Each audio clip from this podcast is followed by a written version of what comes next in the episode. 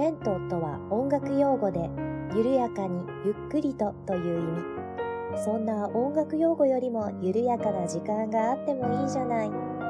レントよりなおゆっくりと、緩やかに始まります。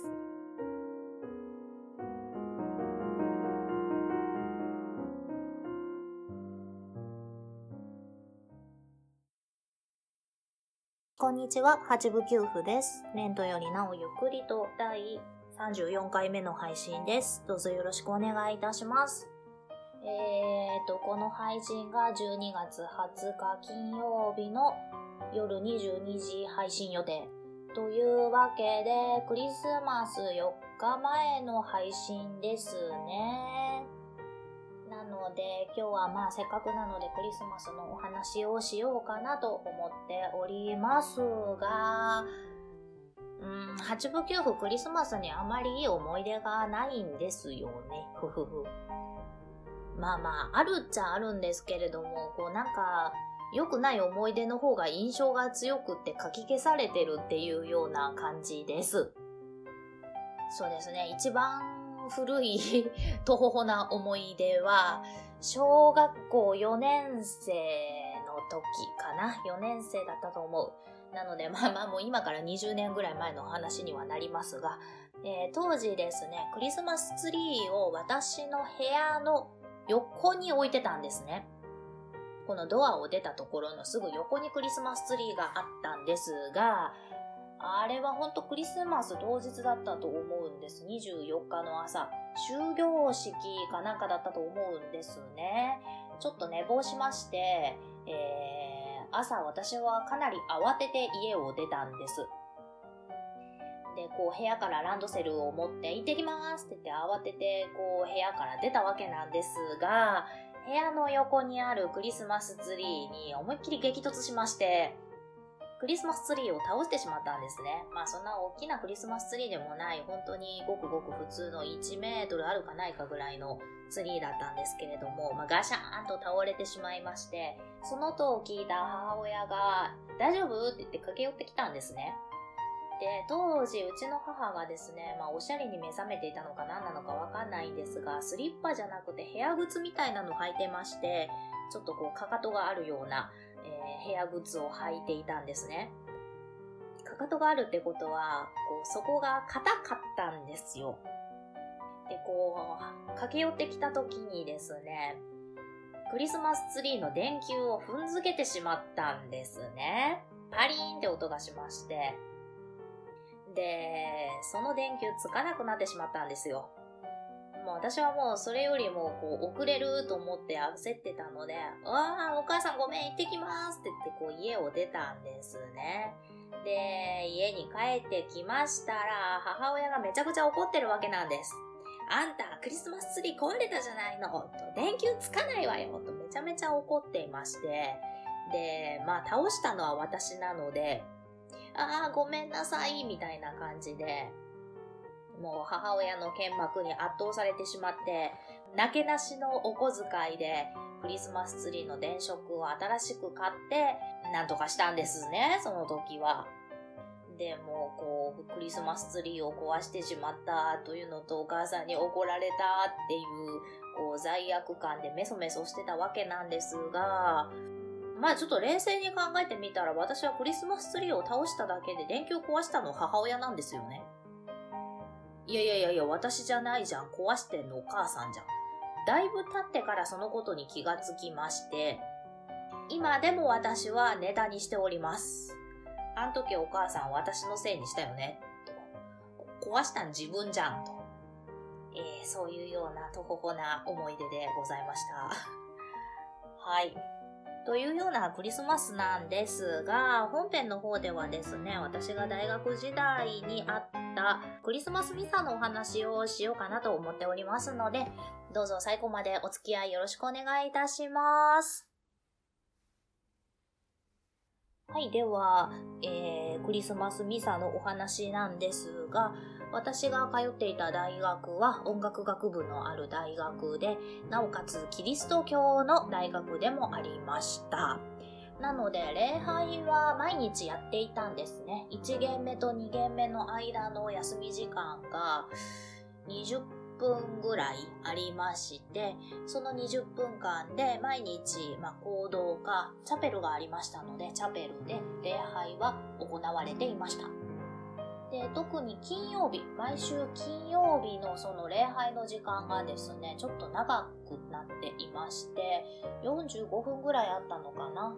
えー、なので金曜日はこう授業の時間も変わってくるような時間帯だったんですけれども、金曜日の礼拝時間が長かったので、クリスマスミサはこの時間を利用して行われていました。なので、えー、クリスマスの前の金曜日がクリスマスミサの日でした。だから今日まさにやってたんじゃないかなと思います。で、その1限目と2限目の間にある通常の礼拝の時間が学生向けのクリスマスミサの時間で、えー、授業終わってから6時とかからだったかな、一般の方もお招きしてのクリスマスミサが行われていました。なので1日2回やってたんですね。で、このクリスマスミサなんですけれども、ただ、こう、牧師さんのありがたいお話を聞くというミサだけではなくって、せっかく音楽学部もあるので、いろいろな工夫が凝らされた非常に見ていて楽しいミサでした。あの、オーケストラの演奏だったり、合唱があったりというようなミサでして、まあ、オーケストラは弦楽器、管楽器、打楽器専攻している生徒はみんな出演だったんですが、えー、合唱はですね、あの、合唱の授業を履修している3回生、4回生の学生のみが参加できました。なので、私はこのクリスマスミサに参加したいがために、えー、合唱の授業を履修していたというような、えー、理由もありました。で、もちろん3回生、4回生はこのクリスマスミサに演者として出演したんですが、えー、今日はなのでその時のお話を少ししていこうかなと思っております。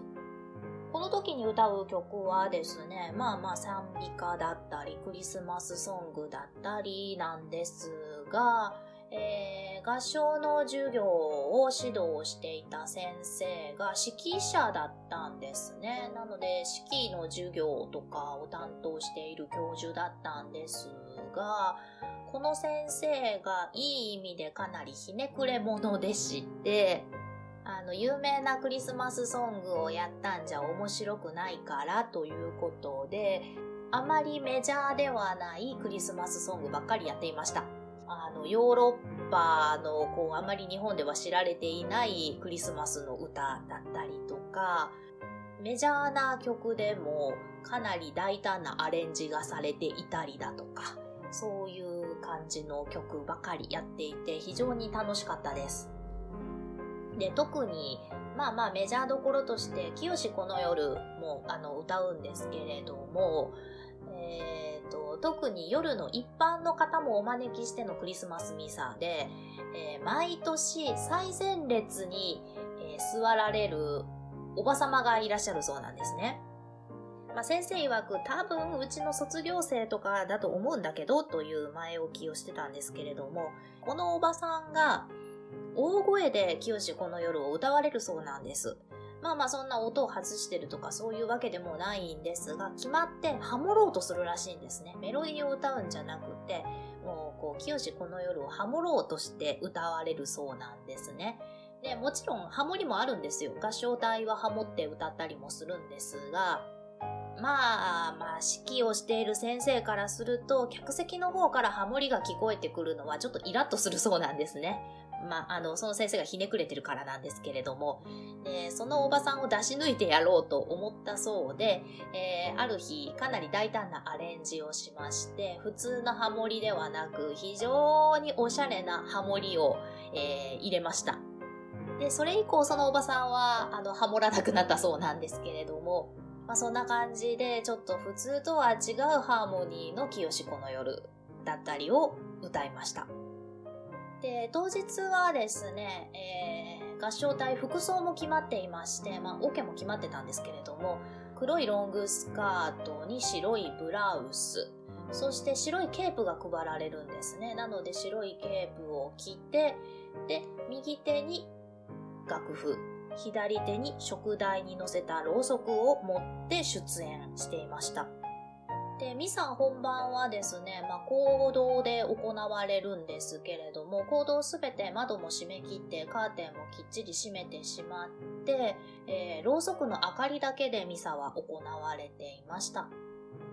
合唱隊もろうそく持っていますし、参加した生徒一人一人にも、あの、食台とろうそくが配られて、ろうそくを点灯して、それでミサを受けるというような状況で、非常に幻想的で、えー、厳かな雰囲気のミサでした。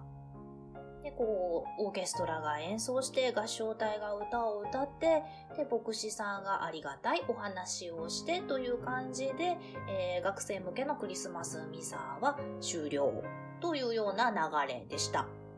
まあまあ、この時にですね、4回生の時のクリスマスミサはちょっとした事件が起こって、えー、面白かったので、ちょっとそちらもご紹介しようかなと思うんですが、えー、いろいろ趣向を凝らしたミサが行われるので、当時はですね、声楽専攻の学生何人かがソロで歌う場面なんかもあったんですね。で、とある、えー、私の友達の声楽専攻の子が、えー、初っ端のソロをあの担当することになったんですね。その子のソロでミサが始まるというような大役を引き受けた友達がいたんですけれども、まあまあ、この子がですね、あの、非常に気のいい女の子だったんですけれども、実家はかなりのお金持ち で、えー、おそらく週に何回かはタクシー通学をしていたんじゃないかなというような、えー、いわゆるお嬢様育ちの女の子だったんですが、まあ、かなり面白い子で、あの、私みたいな庶民とも、あの、非常に仲良くしてくれていたんですが、あの、その子がですね、当日寝坊したんです。で、こう、ミサが始まるよっていうことで、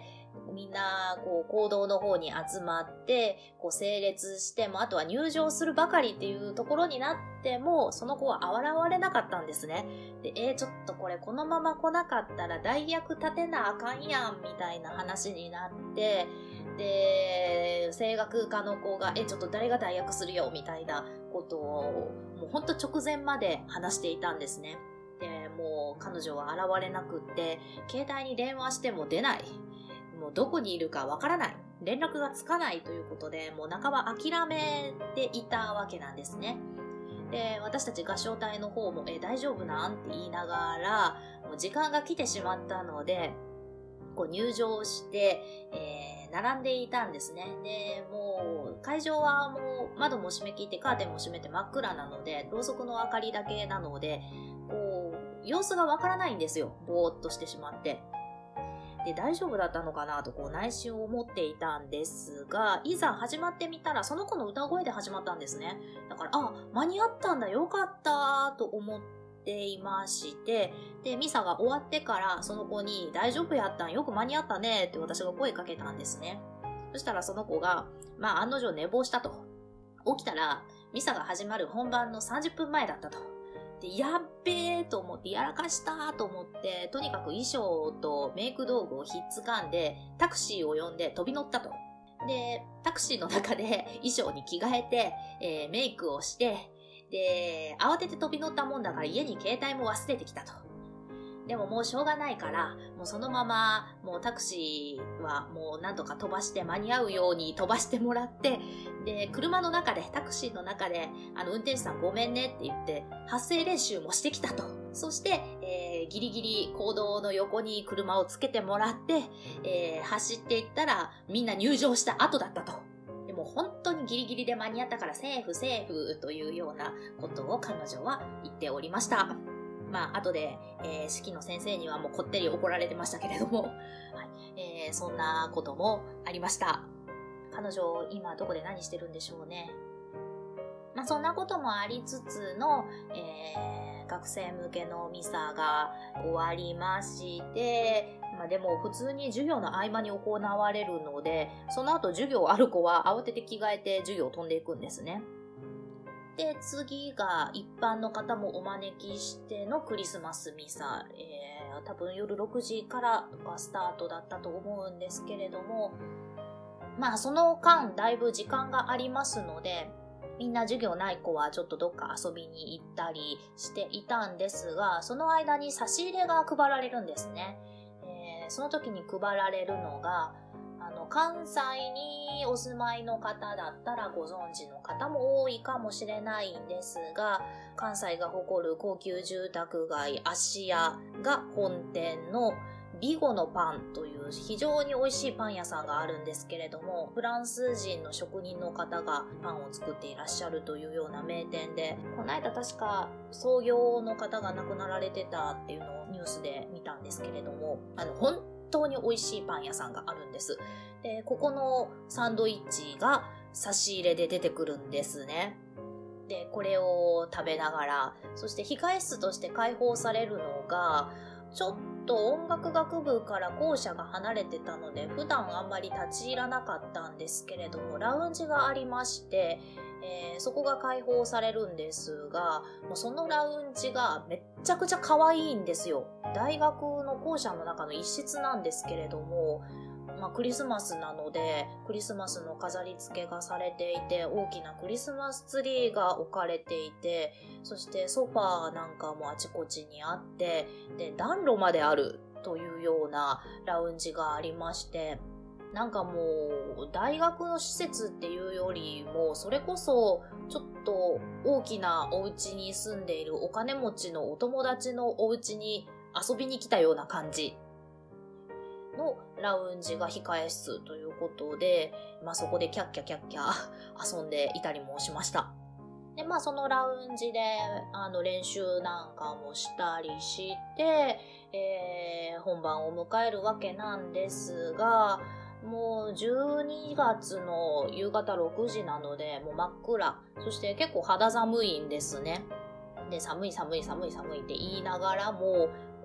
こう本番が始まりまして、で、一般の方もお迎えしてのクリスマスミサということで、まあ大学の関係の方だったり、ご近所の方だったり、あとは、そうですね、応募とかがあるのかな？整理券を持っていらっしゃる方、招待状を持っていらっしゃる方なんかが、えー、参加されているようなクリスマスミサでした。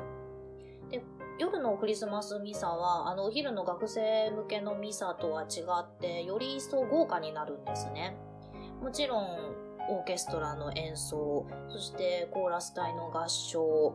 えー、牧師さんのありがたいお話に加えて、もっと演出がなされまして、えー、うちの大学中等部高等部があったので、中等部高等部のハンドベルの演奏、だったり、えー、オーケストラがもっとこうたくさん演奏をしてくるみ割り人形の一幕をやったりだとか、えー、本当にあの見ていて楽しいクリスマスミサというのが行われていました。あの歌う方もとても楽しくてですね、自分が歌ってる時以外はこう演奏をぼーっと聞き惚れているというようなそんな状態でした。で、やはりお昼の時と同じように、えー、合唱隊は左手にろうそく、そして一般のこう参列されているお客様にも皆さんろうそくが配られて、で、えー、会場はあの電気は一切なく、ろうそくの明かりだけでミサが行われるという非常に厳かな、えー、雰囲気になっていまして、で、行動の壇上の真ん中には大きな金色に光り輝く十字架が置かれていて、そこで牧師さんがありがたいお話をするというような感じでした。で、この時の牧師さんのお話というのも、なんか普通、こう、偉い人のお話ってめんどくさいみたいな、えー、聞くのめんどくさいみたいな感じがあるかなと思うんですけれども、まあそんな雰囲気と相まって、こう、心の中にスーッと染み込んでくるようなお話なんですね。で、私も、おー、なるほど、うん、って思いながら聞いていたんですけれども、ふと横にいる友達を見ると、何か心の金銭に引っかかったんでしょうね。ひくひく泣いておりました。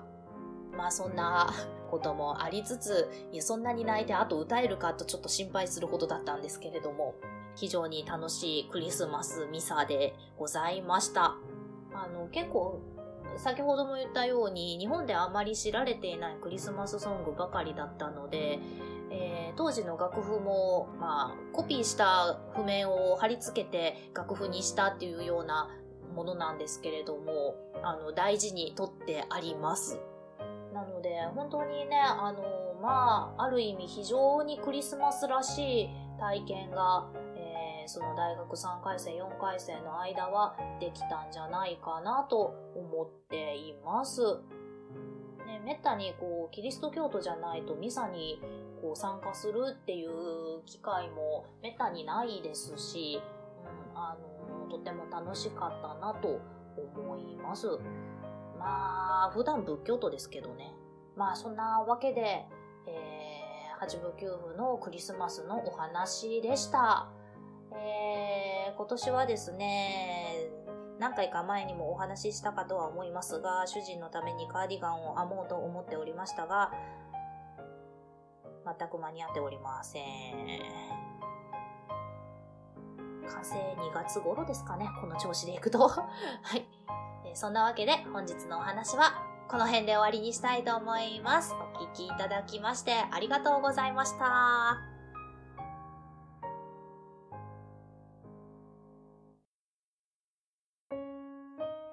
この番組では皆様からのお便りを募集しております。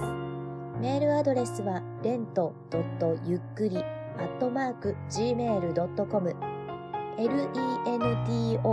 lento